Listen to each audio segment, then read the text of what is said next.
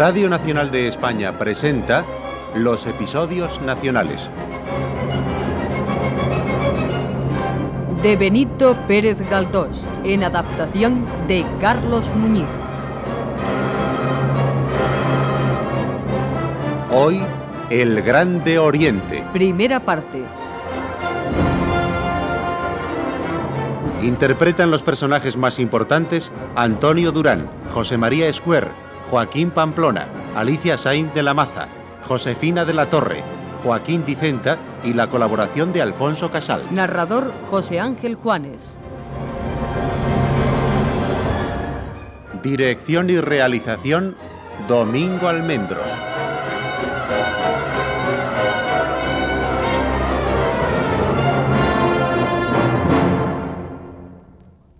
En la calle de Coloreros, en esa oscura vía que abre paso desde la calle Mayor hasta la plazuela y arco de San Ginés, vivía el gran don Patricio Sarmiento. En aquella casa, cuando corría el año 1821, podía verse una ventana baja con rejas verdes a la derecha del portal.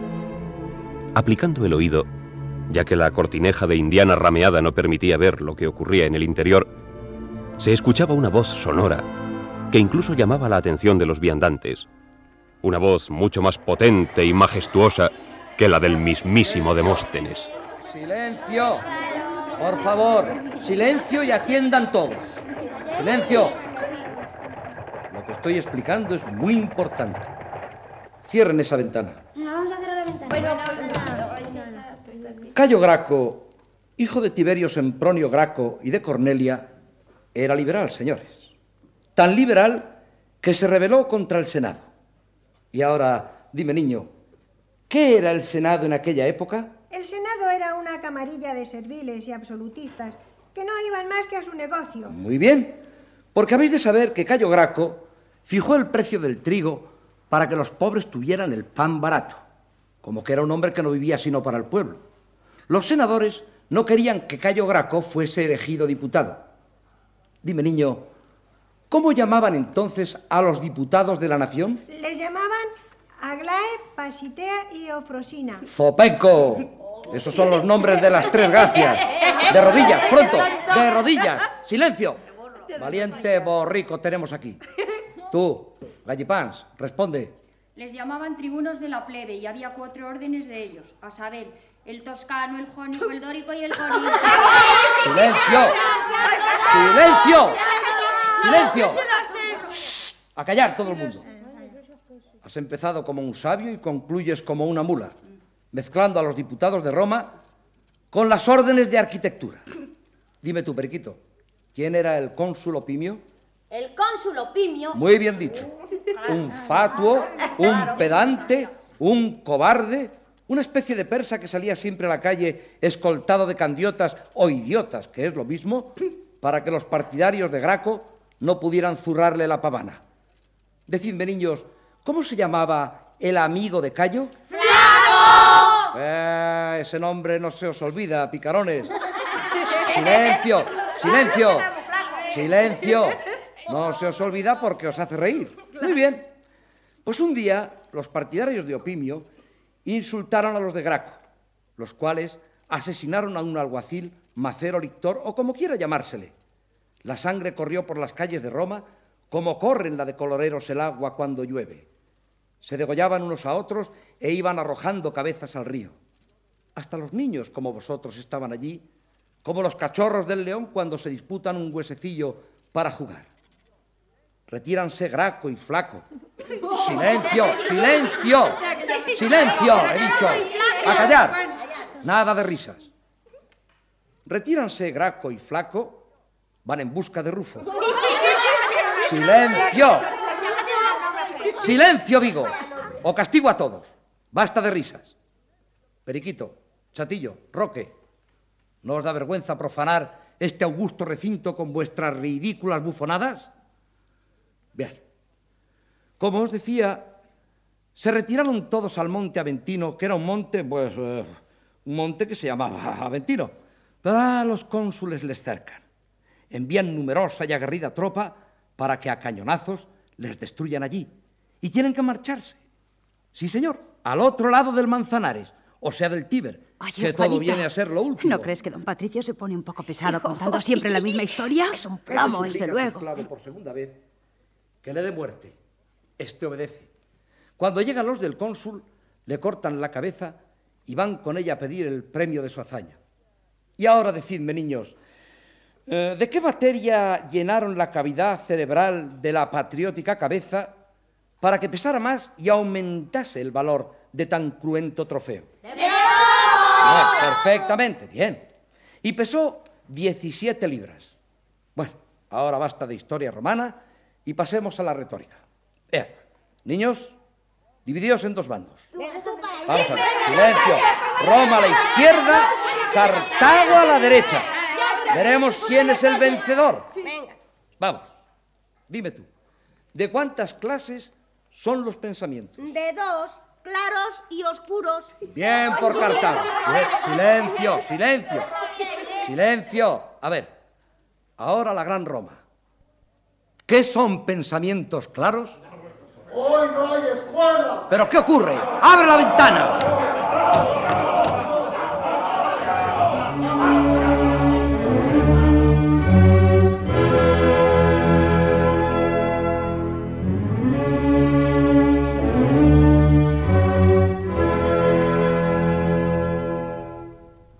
La escuela quedó en un instante vacía y don Patricio Sarmiento salió a la puerta de la calle.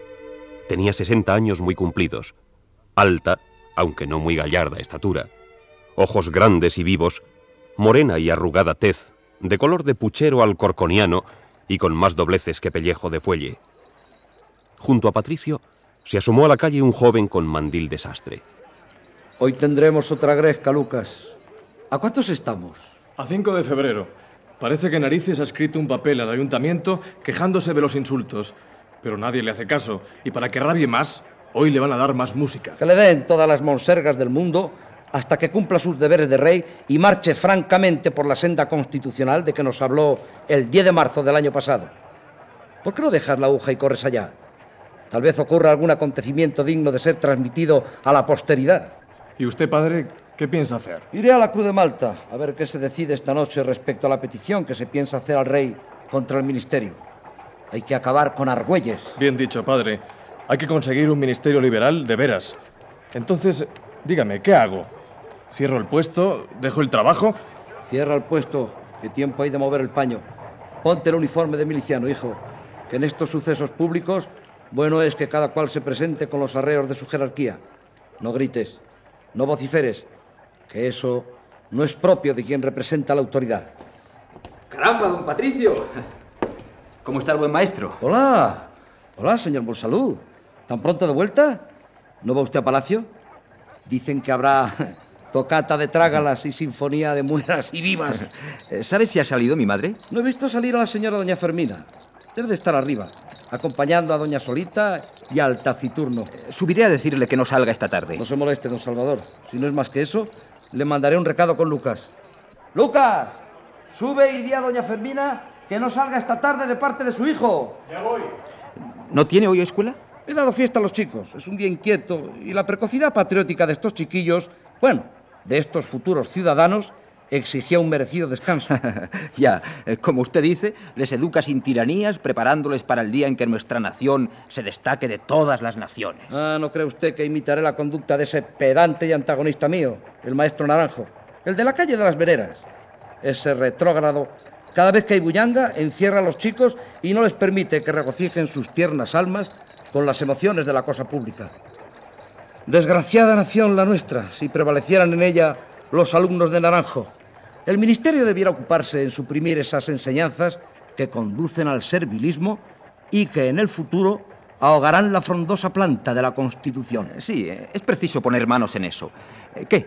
¿No se viene conmigo a echar un vistazo por los alrededores de Palacio? De buena gana lo haría, pero tengo que barrer la escuela y copiar unos pliegos. En fin, lo primero es la obligación. Eh, si usted me lo permite, escribiré una carta aquí. Ah, es un gran honor. Sobre la mesa tiene la pluma que he cortado hace poco y la tinta. Aquí está el papel. Me callaré para que pueda escribir tranquilo. Pues como iba diciendo, yo me alegro de que a su majestad le den estas lecciones de constitucionalismo. Los reyes, amigo mío, no aprenden de otra manera. Ah, Perdone usted, estoy levantando mucho polvo. Regaré un poquito. Al maestro del Grande Oriente de España. Dispensad la libertad con que os manifiesto mi pensamiento.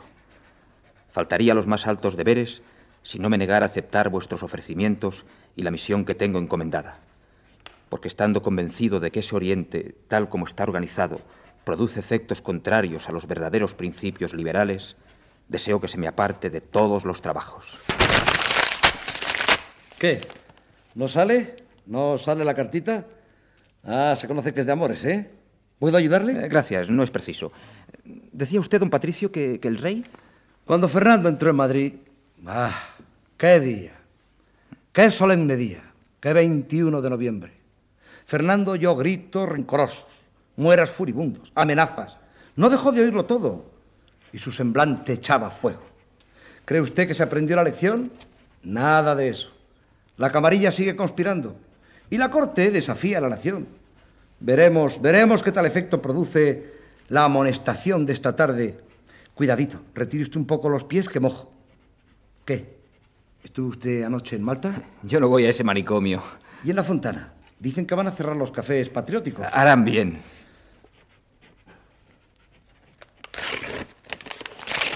Vaya, vaya. Ya van dos pliegos rotos. Parece que está durilla esa oración primera de activa. Antes me dejaré matar que contribuir a este desorden. No pienso figurar en una sociedad que es un hormigueo de intrigantes, una agencia de destinos, un centro de corrupción e infames compadrazgos, una hermandad de pedigüeños. Ah, ya comprendo. Se refiere a los masones. Tiene usted toda la razón. El Grande Oriente perderá España, a la libertad por su poco democratismo, sus transacciones con la Corte, su repugnancia a las reformas violentas. O hay progreso o no lo hay. Si lo hay, fuerzas que demos un paso cada día, que desbaratemos antiguallas para construir novedades. Pero, ¿se ríe usted? ¿Qué voy a reírme? Eh, Le estoy oyendo con muchísimo gusto. Eh, Dígame, don Patricio, ¿hay alguna solución? Sí. Todos los verdaderos patriotas hemos dado de lado a la masonería para fundar la grande y altísima sociedad de los comuneros. ¿Y en qué consiste? Si quiere conocerla, véngase usted conmigo. Le presentaremos en la sociedad. Le haremos caballero de Padilla. Será un honor para mí el presentarle y para la Confederación je, recibirle. Confederación. Padilla. Pero qué ensalada es esa. En nuestros estatutos se dice que nos reunimos y esparcimos por el territorio de las Españas con el propósito de imitar las virtudes de los héroes que, como Padilla y Lanuza, perdieron sus vidas por las libertades patrias. ¿Y la Confederación eh, se divide en talleres? ¿Qué talleres? ¿Qué talleres? Eso es cosa de artesanos, hombre. Aquí todos somos caballeros. Si la masonería tiene por objeto auxiliarse mutuamente en las pequeñeces de la vida, nuestro fin es sostener los derechos y libertades del pueblo según están consignados en la Constitución política. Nuestras logias se llaman fortalezas. La admisión es peleaguda y está mandado que no se revele a nadie lo relacionado con la Confederación, hasta después de iniciado, claro. Se lo cuento a usted porque confío en su discreción y prudencia. Eh, ¿Se puede ir allá? Nuestra Confederación se honrará mucho en que usted entre en ella. No, eh, preguntaba si se puede ir a las fortalezas, eh, como se va al teatro, para distraerse un rato. Bueno, no es cosa de risa una sociedad donde se jura morir defendiendo a la patria y donde se cumple lo que se jura. ¿Y se ha probado que alguien haya muerto? Naturalmente. Si usted me hiciera el favor. ¿De probárselo? No, de callarse. Un momento nada más, hasta que termine la carta. No digo una palabra. Escriba. Escriba usted. ¿Quiere que le ayude? No, no, no, gracias. El asunto es delicado, pero a la tercera de salir.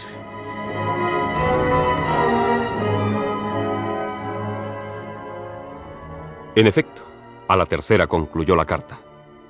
Pero antes de hablarles de ella, se hace indispensable el conocimiento de todas las familias que vivían en aquella casa. Ocupaba el principal Salvador Monsalud con su madre, doña Fermina, y el segundo un señor taciturno y reservado, don Urbano Gil de la Cuadra y su hija solita. Sarmiento y su hijo Lucas ocupaban una de las habitaciones del piso tercero, sirviendo la otra de morada a Pujitos, miliciano nacional, patriota y un casi redactor de diarios políticos. Al anochecer de aquel día, algunos vecinos estaban reunidos en el principal. Pues sí, alguien arrojó dos piedras al coche de Su Majestad. Hubo gritos patrióticos y un miliciano resultó herido por un guardia. A pesar de eso, el rey seguirá oponiéndose a la planificación lógica del sistema constitucional. Fomentará la superstición y el fanatismo. Si yo tuviera en mi mano los destinos de la nación, suprimiría el cuerpo de guardias. Esta tarde se ha dicho que el gobierno va a disolver la guardia. ¿Lo ven ustedes? Mi idea, es idea mía. Sí, y a cerrar las sociedades patrióticas Claro, también. esa ya no es idea mía, la rechazo.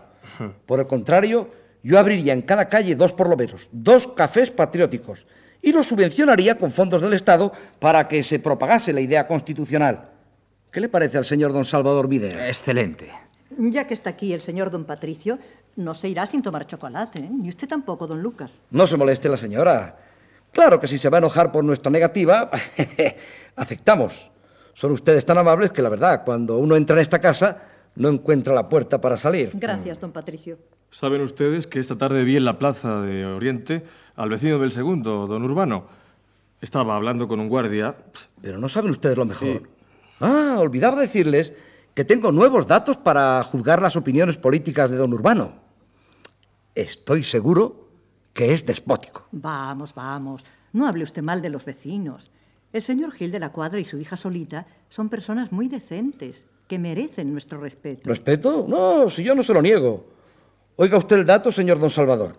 Ayer tarde entró en mi escuela para que le cortase una pluma. Ya sabe usted que tengo en la pared un retrato de riego. Pues bien, como lo miró atentamente, yo dije, ese es el grande hombre. ¿Sabe lo que me contestó? Pues dijo, es un majadero. Lo mismo dice mi hijo. Oh, cuidado, que quema. Lo mismo dice, bueno, será por broma. ¿A quién sino a él se debe la libertad que gozamos? Pues Salvador dice que es una cabeza llena de viento. Eh, bromas, eh, son bromas, señor Sarmiento. Bueno, como bromas pueden pasar, pero son de mal género. Pues esas bromas puede oírlas cualquiera que no sepa discurrir y, y, bueno, yo no me tengo por ignorante y, Eh, sin por embargo, supuesto que no es usted un ignorante. conozco pocos varones de la antigüedad que se igualen a este atrevido comandante que desafió al absolutismo a toda la Europa, señores. Tiene razón el señor Sarmiento. Si por militar merece todos los entorchados, por lo que tiene de orador y hombre discreto, se le puede señalar una renta. Que la escena y los discursos aquellos del teatro fueron cosa buena. Sí que lo fueron, aunque usted, señora mía, lo diga con cierto retintín. Lucas, ¿te acuerdas? Qué tumulto, qué palmadas, qué entusiasmo. Nosotros fuimos desde muy temprano a la cazuela. Yo me puse ronco. Aún me parece que estoy oyendo la pomposa música del himno que entonó el público. Riego, con aquella gracia suma que Dios le ha dado, levantóse y dijo, la música del himno no es así, sino de esta otra manera. Y se puso a cantarlo. Sus ayudantes llevaban el compás. Qué histórico momento. Después, uno de los ayudantes cantó el trágala perro. Bueno, aquello fue Troya. Sublime momento, sí, señora. Pero los envidiosos no faltan en ninguna parte. El jefe político se empeñó en decir que aquello era un desorden. El despotismo es así. Según esa gente, a la libertad debe ponérsele bozal para que no muerda. Bozal para que no muerda. En tanto, Argüelles habla en las cortes de las célebres páginas y Felío habla de los hilos. Se alborota también los diputados y cuando un gran patriota como Romero Alpuente se dispone a defender al pueblo, ahogan su generosa voz los chillidos de los serviles. Riego es desterrado y qué ignominia. Disuelven el ejército de la isla, que había proclamado la Constitución, y por este camino volveremos a la tiranía y oscurantismo del año 14 y al despotismo puro, el cual, después de todo, es mejor que el mixto, vergonzante, tibio o moderado que ahora tenemos. ¿No es verdad, don Salvador? Eh, sí, amigo mío. Y pensar que todo esto podría remediarse si don Patricio fuese ministro media docena de no, días. No, no se burle usted. Yo no seré ministro porque soy muy honrado. Pero supongamos que fuera ministro. Eh, silencio, llaman a la puerta. ¿Quién será? Aquí no viene nadie después de anochecido. Iré a ver.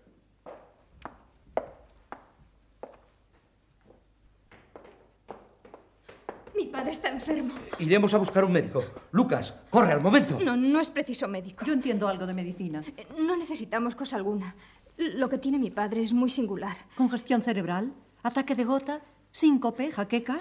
Mi padre está enfermo del ánimo. No quiere médicos ni medicinas. Lo que quiere es hablar con el señor Monsalud. Y, y por eso vengo a rogarle que pase ahora mismo a casa. Tal vez tenga algo que revelarme a mí también. Voy allá corriendo. No, no, usted no. Salvador solo. Mi padre desea verle y hablarle ahora mismo. Ahora mismo.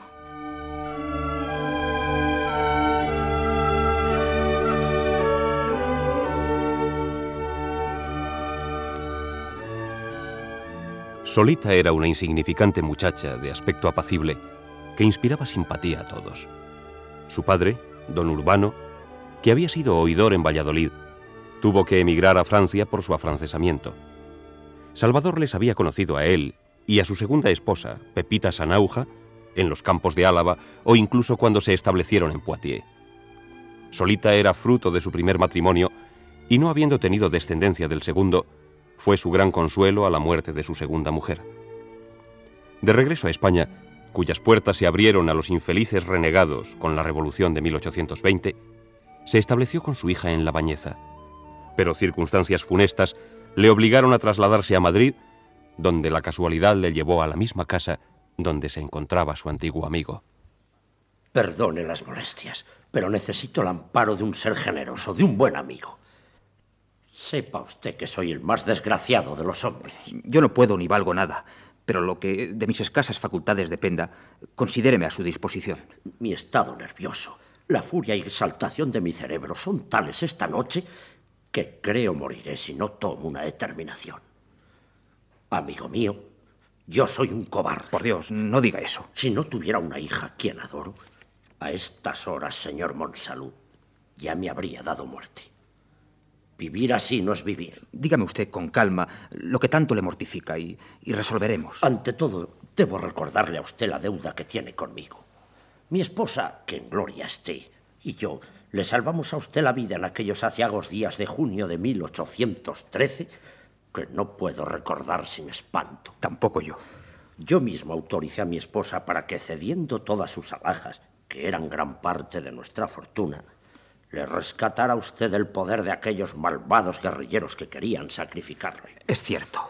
Cabe mayor abnegación tratándose de un desconocido. No, no, no se puede pedir más. Cien vidas de agradecimiento no bastarían para pagar eso que usted llama deuda. Entonces está dispuesto a hacer por mí lo que mi esposa y yo hicimos por usted cuando peligraba su vida. Ordene usted lo que debo hacer. Cuanto tengo está a su disposición. Gracias, gracias. Creo haberle dicho ya cuando estábamos en Francia que mis ideas fueron siempre favorables a los derechos absolutos de la corona y a la monarquía pura, tal como durante siglos la disfrutaron las más gloriosas naciones de la tierra.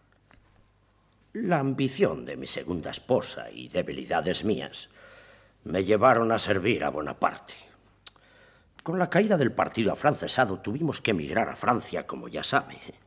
Cuando volví del destierro, los absolutistas del 14, con quienes mi corazón simpatizaba, me cerraban las puertas de la patria y me las abrieron los liberales, a quienes tengo la desgracia de aborrecer. Huyendo prudentemente de las cosas políticas, me retiré a La Bañeza, mi pueblo natal, donde un día los liberales me acometieron con palos. Cuando se organizó la llamada Milicia Nacional, volvieron a darme una nueva paliza protestando que yo conspiraba. De verdad que le admiro su resignación y sufrimiento. Mes y medio de cama me costó la hazaña de los milicianos de mi pueblo. Aguanté, callé y esperé. Pero mi humildad les hacía más bravos cada vez, y alegando conspiraciones que solo existían en su mente, me atacaron de nuevo. No me digas. Sí, señor. Y francamente, a la tercera paliza ya no pude aguantar más. Y lo que no había hecho hasta entonces, lo hice desde aquel día. ¿Conspirar? Justamente. Ellos se empeñaron en que conspirara y conspiré. Aquí tiene usted la sabiduría de los liberales. Con su sistema de apalear a los que no piensan como ellos, van poco a poco convirtiendo en enemigos a todos los españoles. Vine a Madrid y la casualidad hizo que me encontrara con un amigo de mi juventud, don Matías Vinuesa, cura que fue de Tamajón y a quien su majestad, en premio de los méritos que contrajo durante la guerra, hizo capellán de honor y arcediano de Tarazona. Ya sé a dónde va usted a parar. Entonces Vinuesa le indujo a usted a intervenir en esa descabellada conspiración que le ha llevado a la cárcel y, y que quizá también le lleve al patíbulo. En efecto, he sido confidente y amigo de don Matías Vinuesa. Pero ya estoy aburrido, desengañado de la mala fe de todos, convencido de que tan pícaro es Juan como Pedro y de que no es posible tomar parte activa en la cosa pública sin enfangarse hasta la coronilla. Siento que califique usted de descabellado el célebre plan que nos habría conducido al glorioso objeto que anhelamos los buenos españoles. Pero, ¿en qué diablos consistía ese plan? Solo debían tener noticia de él Su Majestad, el infante don Carlos, el duque del infantado y el marqués de Castelar como únicos encargados de ponerlo en ejecución. Llegado el momento del golpe, Su Majestad debía llamar a los ministros, al capitán general y al Consejo de Estado, y una vez que los tuviera reunidos en la Real Cámara, debía entrar una partida de guardias de corps mandada por el infante y prenderlos a todos una vez que el rey saliese de la estancia. Así de sencillo. Sí, todo es fácil y sencillo en las cabezas de los conspiradores. Después, el mismo señor infante don Carlos debía pasar al cuartel de guardias y mandar arrestar a todos los que no fuesen afectos a su majestad y a nuestras ideas. Eso ya no sería tan sencillo. Déjeme, déjeme usted seguir. Al mismo tiempo, el señor duque del infantado debía marchar a Leganés a ponerse al frente del batallón de guardias que hay allí. Eh, suponga usted que los guardias de Leganés le recibieran a tiros, que también podría ser. No es probable que lo hicieran. Después se pretendía ocupar la villa y que el obispo auxiliar, portador del libro de la Constitución del año 20, lo llevase y se lo diese al verdugo para quemarlo. Comprende por qué ahora me encuentro comprometido, expuesto a perder la libertad y quizás la vida, si no hay un hombre que me ampare en trance tan aflictivo. Pero la corte, esa corte, que, que es la que, que, alienta, paga y sostiene las conspiraciones realistas, no le dejará a usted. Ay, señor Monsalud, la corte o no puede nada o teme comprometerse dándome el amparo que de ella he solicitado. Además, la circunstancia de haber sido afrancesado me hace sospechoso a los absolutistas. ¿Espera usted que le prendan? Un caballero de palacio me avisó del peligro que corro. Han sido encontradas varias cartas y notas mías entre los papeles de Vinuesa y esto me compromete. Creo que no tardarán en venir a prenderme. Pues en tal caso, ¿por qué no huye usted? ¿Por qué no se oculta al menos? Precisamente de eso quiero hablarle. Creo que no habrá otro remedio que huir. Es lo más seguro por ahora. Sí, pero mis achaques no me permiten dar un paso. Se me oprime el corazón al pensar en la desdichada suerte y desamparo de mi pobre hija. Hay que tomar una resolución rápida. Ánimo, señor Gil. No acobardarse. Triunfaremos. Gracias. Muchas gracias, amigo. Eh, no perdamos el tiempo. Nos iremos juntos para que vaya usted más tranquilo. Yo me ocuparé de, de, que no le falte de nada. De nada. Usted me devuelve la vida. Ya empezaba a carecer de todo, hasta de lo más preciso. Eh, eso es lo de menos. Le llevaré a usted a un sitio seguro, donde vivirá tranquilo y oculto, hasta que podamos conseguir un sobreseimiento, una absolución. No sé, ya veremos. Cuánto se lo agradeceremos mi hija y yo. Sole, Solita, ¿dónde estás? Ven, corre a abrazar a este caballero. Vale más que nos dediquemos sin perder un minuto a, a preparar todo lo necesario. ¿Qué hora es? Las once. Parece que me encuentro ya mejor. Me siento más ligero. Se me ha despejado la cabeza. Arregle usted lo que ha de llevar de su casa. Yo me encargo de todo lo demás. Lo que va a hacer por mí, señor Monsalud, supera cuanto hicimos por usted en aquel horrendo día. Si consigue ponerme a salvo esta noche, será como si resucitara. Una vez que esté libre de las garras de esos infames, le será a usted fácil sacarme del atolladero. Las sociedades secretas a que usted pertenece lo hacen y deshacen todo. Además, el señor duque del parque, de quien es usted secretario o administrador o lo que sea, pasa por uno de los hombres de más valimiento que existen en España. Antes de medianoche estaremos fuera de Madrid. No conviene perder tiempo. Déjeme que le dé un abrazo. Un estrecho abrazo de amigo. Soledad. Solita. ¿Llamabas, papá? Ahí están. Maldita sea. ¿Qué va a ser de ti, hija mía? No hay remedio. Hija mía, oye lo que voy a decirte. ¿Ves a este hombre? No puede hacer nada por mi padre. Hay que ocultarle, sacarle de aquí como sea. Ya no se puede hacer nada. Mira, hija, mientras vivamos separados, este hombre será como un hermano para ti. Es preciso abrir al momento, pero antes una palabra más. Solita, mientras viene de Asturias tu primo Anatolio, al que estás prometida y será tu único amparo después que yo falte, te dejo encomendada a este buen amigo. Él será tu padre y tu hermano. Señor Monsalud, si acepta usted el encargo, me iré más tranquilo a la cárcel y de allí... Acepto. Solita será como mi hermana. Además, juro por todos los santos y por Dios que le he de sacar a usted de la cárcel.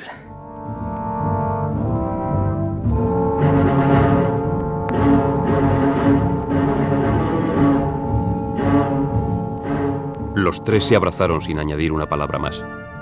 En el mismo instante, despedazada la puerta de la casa, entró en la estancia un hombre brutal y grosero, uno de estos que no creen representar bien a la autoridad, sino la hacen antipática y aborrecible. Tienes aquí el bribón de Gil de la Cuadra. No es ningún bribón. El señor es Gil de la Cuadra. Tú eres Monsalud, ¿eh? ¿Y a esta tortolilla la llevamos también? Quita tus sucias manos de encima de esta joven. Juan Violín, no seas bestia y deja a esa señorita. Alcánzame las esposas. Aquí las tienes. Cuando bajaban la escalera, don Patricio y su hijo salieron a ver la triste comitiva, y Fermina Monsalud quiso que Soledad entrase en su casa. Todos procuraron consolarla y retenerla, pero ella insistió en bajar y luchando con todas sus fuerzas procuraba desasirse de los brazos de Sarmiento y de doña Fermina. Le soltarán pronto. No llore usted, niña. Este gobierno es como Dios lo ha hecho. No persigue más que a los liberales. Así que el señor Gil de la Cuadra era la mano derecha de don Matías Vinuesa. ¡Suéltenme! Quiero ir con él. ¡Padre! ¡Padre! ¡Espere! ¡Voy con usted!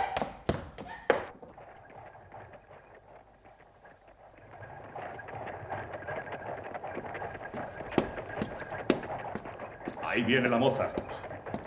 ¡Padre! ¡Padre!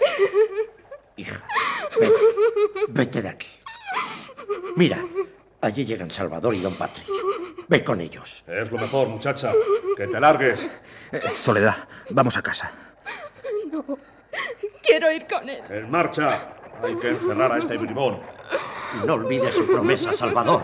Ánimo, amigo. No la olvidaré. Pobre hija mía. Solita será como mi hermana. En marcha, diablo. Ya verás lo que es bueno, viejo traidor. ¡Mi hija! ¡Mi hija! ¡Esperen! ¡No me lleven! ¿No ven que se ha desmayado?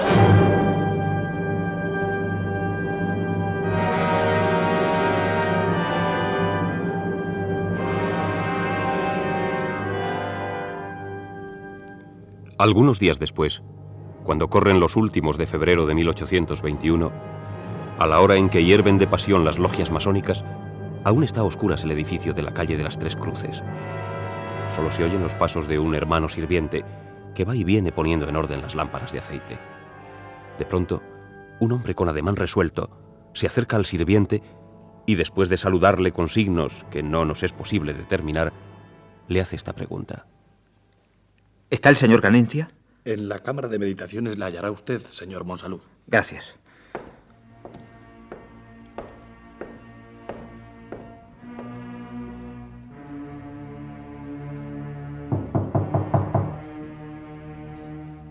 Venerable, llaman profanamente a la puerta del templo. Ved quién es. ¿Quién osa turbar la tranquilidad augusta de esta logia? Es Salvador Monsalud. Gracias a Dios que se te ve por aquí. Sé que volviste de Francia hace más de 20 días. Tunante. ¿Y no te has dignado hasta ahora a venir por la logia? En graves ocupaciones me lo han impedido. Me han dicho que, que esto anda muy revuelto, papacanencia. Efectivamente. Esto no es un modelo de paz y concierto. La reciente fundación de los comuneros ha hecho mucho daño a la sociedad. ¿Y tú en qué piensas? Me han dicho que, que los negocios del duque del parque te dan de comer. ¿Lo celebro? Vivo regularmente. No como ustedes. ¿eh? Los hombres mimados de la situación, que están hechos unos bajás. no lo dirás por mí. Yo no disfruto más que de un miserable destino en correos. Pero estoy contento. Recordarás lo que dice el gran Juan Jacobo acerca de... Yo no recuerdo nada. El filósofo de los filósofos dice que no hay verdadera felicidad sin sabiduría. ¿De qué sirven las grandezas humanas? Mira tú como un hombre humilde, que no va más que de su casa a la de correos, y de la casa de correos a la suya, o a la logia, y carece de esposa y de prole, puede ser un grande hombre, es decir, un sabio, o si lo quieres más claro, un hombre feliz. Dime, ¿por qué has escrito aquella carta a Campos diciéndole que te retiras de la masonería y poniéndonos de oro y azul? ¿Acaso tratas de pasarte a los comuneros? El creer que esto es una casa de locos no es motivo para querer salir de ella. A veces también yo me río de la de la parte externa de nuestra sociedad. Pues si usted se ríe, amigo don Bartolo, es un hipócrita. Porque usted es el hermano, secretario y orador de la sociedad, el que explica las leyes de la masonería, el consultor general, el que lo sabe todo dentro de esta casa. Usted, asistido de su ayudante, el señor Regato, fue quien puso aquí esos huesos y esas calaveras que están abriendo la boca para decir que las vuelvan a la tierra. Usted escribió estos tarjetoncillos y, puso las granadas abiertas, las columnas, los triángulos, la soga, el cirio y demás signos y tonterías. Si, si después de hacer esto se ríe usted de los masones, ya empiezo a comprender en qué consiste ser sabio y filósofo. ¿Tú no sabes que al pueblo es preciso meterle las ideas por los ojos? Hemos de decirles que lo mejor es adorar a Dios bajo la bóveda de los cielos? No. Mientras haya hombres, es preciso que haya templos, y mientras haya templos, tendrá que haber simbolismo, imágenes, garabatos. No repitas la vulgaridad de llamarme farsante. Sería lo mismo que llamar farsantes al Papa y demás gigantones del catolicismo. Y no, no, no, no, no lo son. Dentro de su esfera, desde su punto de vista, no lo son. Hombre, desde ese punto de vista... Pícara humanidad.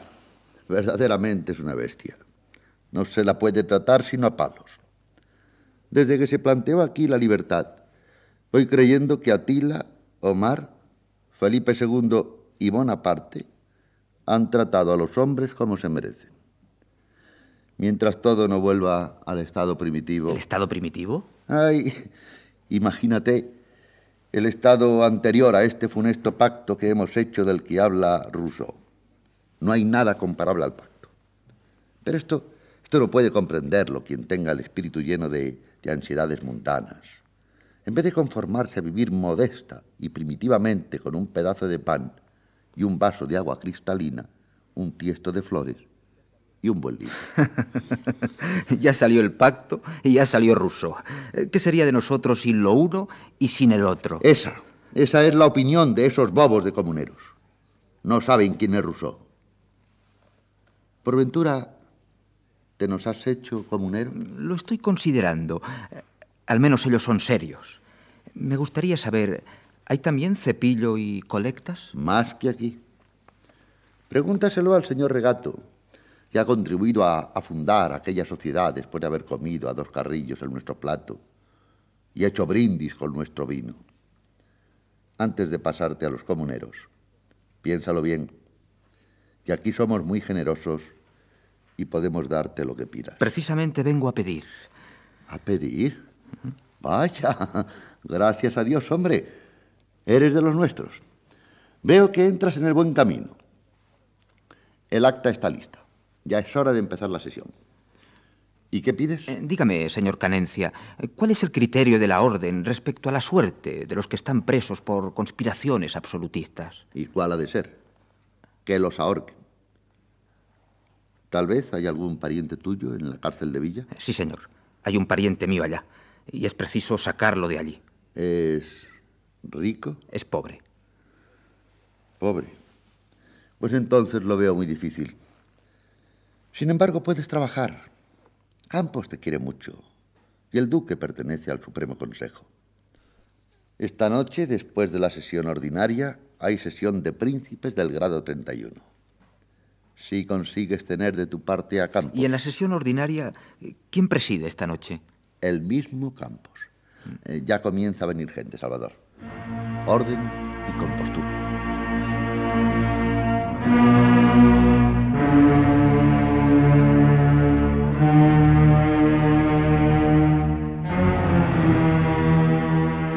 La concurrencia fue aumentando a cada instante con la entrada de nuevos hermanos, entre los cuales los había de todas clases, edades y figuras. Muchos militares, aunque sin uniforme, y no pocos clérigos, aunque sin hábitos.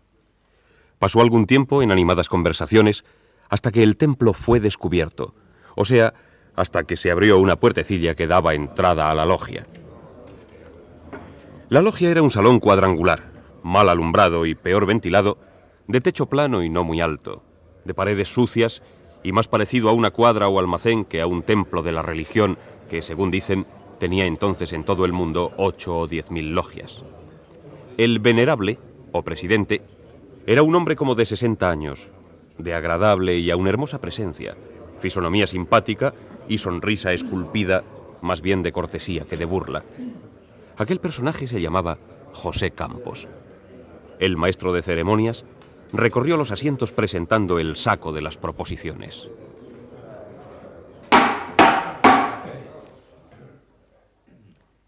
Proposición de Aristogitón, grado 18, Salvador Monsalud. Pido a este grande oriente de Madrid se sirva declarar que reprueba las prisiones ordenadas por el gobierno con motivo de inofensivas conspiraciones absolutistas y que se apresure a interponer su mediación benéfica para que don Matías Vinuesa y demás infelices encarcelados por causa del ridículo plan descubierto el 21 de enero se libren no sólo de ejecución capital, sino del largo cautiverio a que los condenará la pasión política. ¡Orden, orden, orden! He presentado esa proposición por pura fórmula y para cumplir con los estatutos de la Orden que dispone sean tratados todos los asuntos en sesión reglamentaria y no en conciliábulos reservados entre dos o tres hermanos bullidores que arreglan el mundo y la nación para su uso particular. ¡Orden! ¡Orden! Temprano empiezan las interrupciones y lo siento no por mí, que estoy dispuesto a decir lo que sea preciso, sino por mis queridos hermanos, que van a perder la paciencia y la voz si continúan haciéndome coro hasta el fin de mi discurso.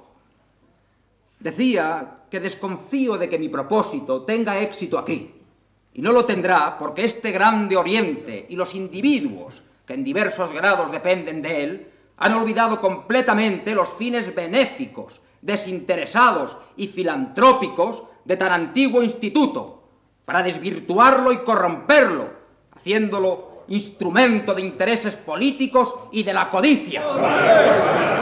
Esa proposición es indigna de hermano de esta Hermano venerable, si la condición de templo impide a este local oír la verdad, me callaré. Al proponer al Oriente que temple en lo posible el ardor de las luchas políticas, he querido protestar contra la tendencia a fomentarlas y exacerbarlas. El instituto masónico debe ser extraño a la política, debe ser puramente humanitario, debe proteger a los desvalidos, sin pedirles cuenta de sus ideas y aun sin conocer sus nombres. Está fundado en la abnegación y en la filantropía, así lo dicen su historia, sus antecedentes, sus símbolos. Aquí en España la orden se ha olvidado de los menesterosos, constituyéndose en agencia clandestina de ambiciones locas, en correduría de destinos y en fuego que se calle! ¡Es intolerable! ¡Esto no se puede tolerar! Si el hermano Aristogitón quiere abogar por los absolutistas que tanto nos han perseguido, si es absolutista él mismo, dígalo de una vez, sin necesidad de insultarnos ni de manchar tan audazmente la honra inmaculada de esta santa sociedad. Hermano Arístides, o mejor, Pipaón, pues no puedo acostumbrarme a prescindir de los nombres verdaderos. Tú que has cantado en todos los corrales y has venido aquí mandado por los absolutistas para referirles lo que hacemos, cállate, que se te ve el plumero. Hermano venerable, pido que el Oriente formule ahora mismo el acta de acusación contra el hermano Aristogitón y que pase a la Cámara de Justicia. ¿Para qué se de escribir lo que he dicho? Mejor es que lo repita. Y lo repetiré cuantas veces queráis. ¡Orden! ¡Orden! Hermanos queridos, tengamos calma. Ruego al orador que tenga presente que esto es un templo y no un club. Es el colmo de la insolencia. Que aquí dentro se levante una voz para defender al cura Vinuesa y a los demás conspiradores absolutistas. ¡Yo no defiendo a los conspiradores! Lo que pido al Oriente es protección para los que padecen. No conozco a Vinuesa, pero sí a compañeros y amigos suyos que comparten su suerte en la cárcel. He visto la feroz exaltación que existe en el pueblo contra ellos, y esta excitación es una barbarie y al mismo tiempo una imprudencia política. Poniéndome, pues, en el terreno político, a pesar de ser impropio de esta sociedad, declaro que la persecución de Vinuesa y mucho más, la sañuda irritación del pueblo contra ese hombre infeliz, me parece una desgracia irreparable para la libertad. Un mal que este orden debe evitar. ¡Fuera! ¡Fuera! ¡El mismo se ha desenmascarado! ¡Ya sabemos lo que quiere! ¡Que se vote la proposición en escrutinio secreto! Ahora mismo se va a redactar el acta de acusación. ¡El acta de acusación! ¡El acta de acusación! ¡Me importa un rábano! ¡Me importa un rábano que se vote o no lo que he propuesto! Y en cuanto al acta de acusación, no se tomen el trabajo de redactarla, porque no es preciso que me expulsen. Yo mismo abandonaré para siempre este orden inútil, enfermo, podrido, que si aún respira y habla como los vivos, ya infesta como los cadáveres. ¡Orden, orden! ¡Que le en el libro rojo!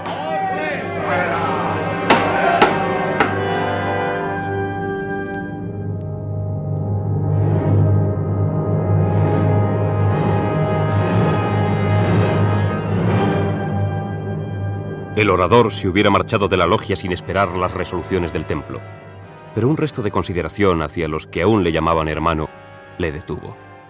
Vio a Canencia haciéndole señas de reprobación, a Campos mirarle con expresión de lástima. Vio después que votaban su proposición y que era desechada. Concluida la sesión, algunos hermanos le decían al oído,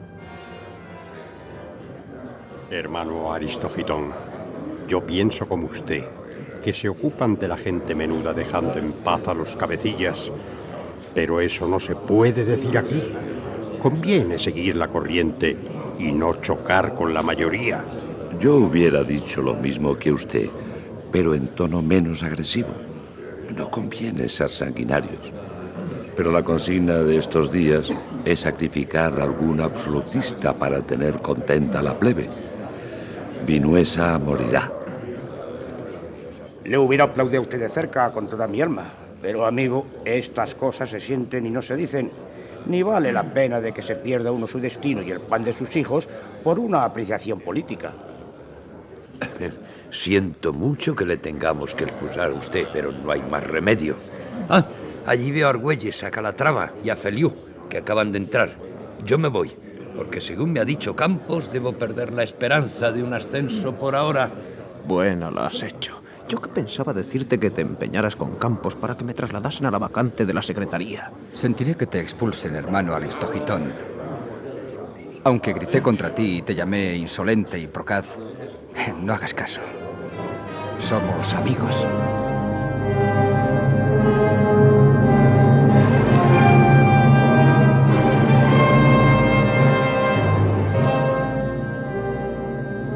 Duró la reunión de los padres graves bastante tiempo.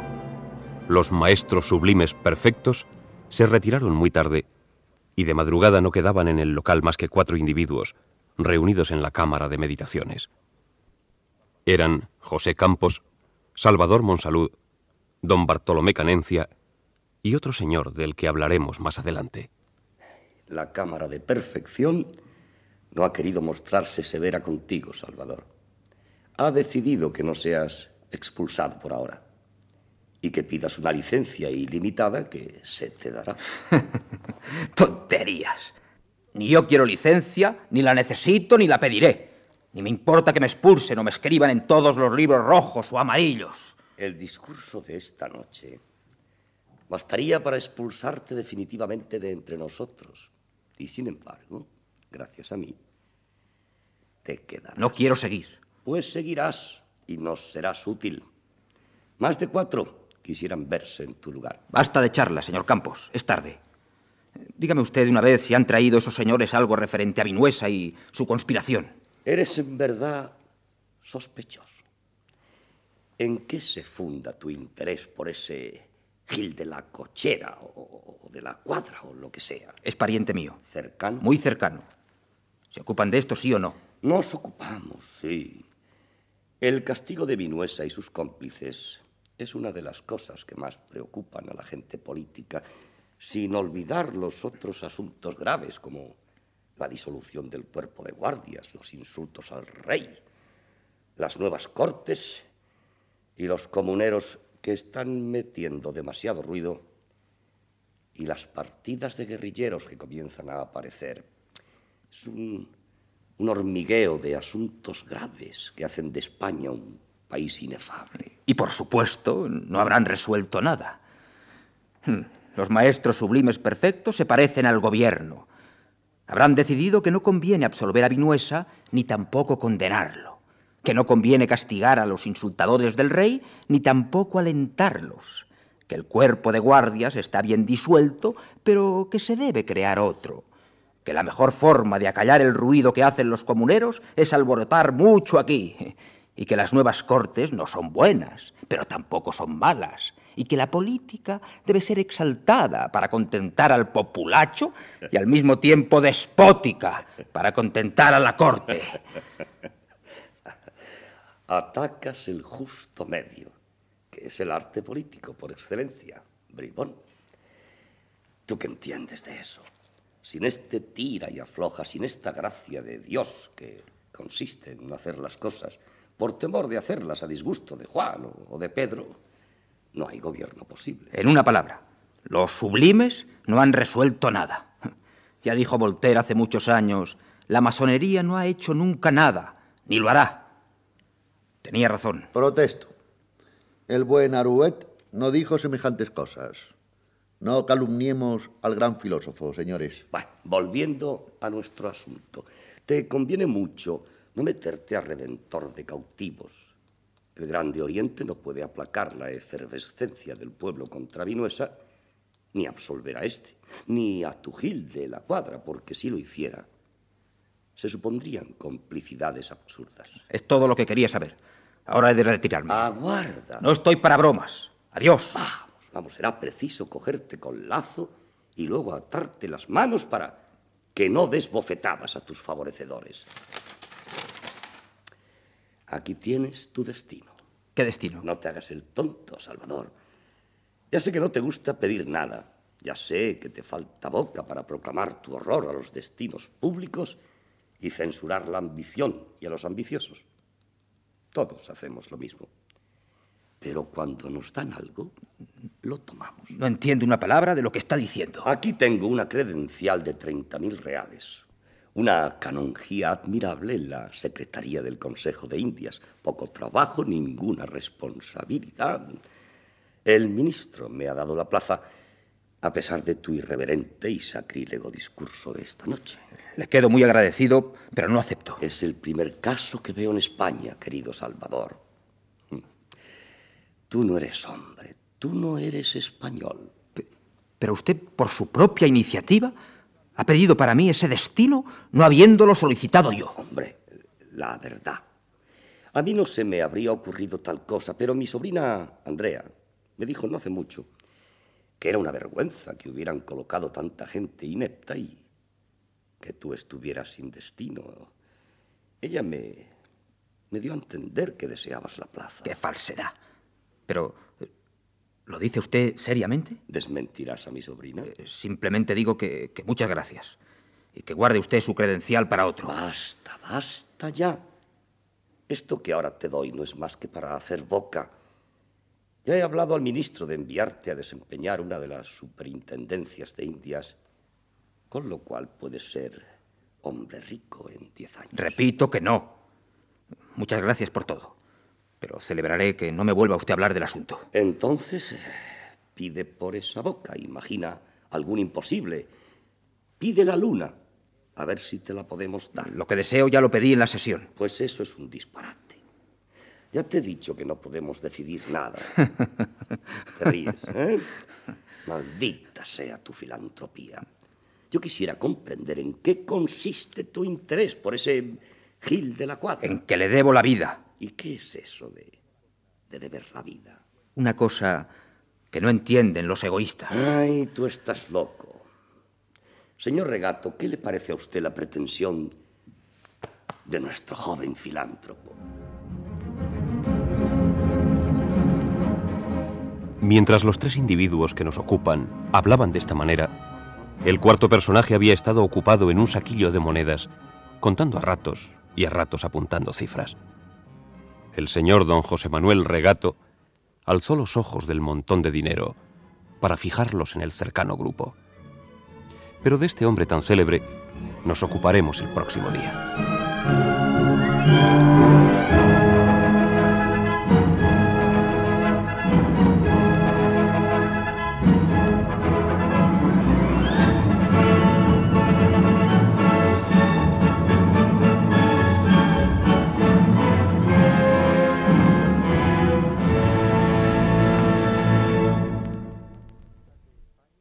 Radio Nacional de España acaba de ofrecerles la primera parte de El Grande Oriente. De los episodios nacionales de Benito Pérez Galdós en adaptación de Carlos Muñiz. Han interpretado los personajes más importantes Antonio Durán en Monsalud, José María Escuer, Campos, Joaquín Pamplona, Patricio Sarmiento, Alicia Sainz de la Maza, Soledad, Josefina de la Torre, Fermina, Joaquín Dicenta, Canencia, y la colaboración de Alfonso Casal. Narrador José Ángel Juanes. Con Manuel Lorenzo, Francisco Escribá y Ángeles Macua. Efectos especiales Bernard Domingo y Joaquín Úbeda. Control y registro de sonido José Fernando González y Ricardo San Martín. Montaje musical Gonzalo Corilla. Dirección y realización Domingo Almendros.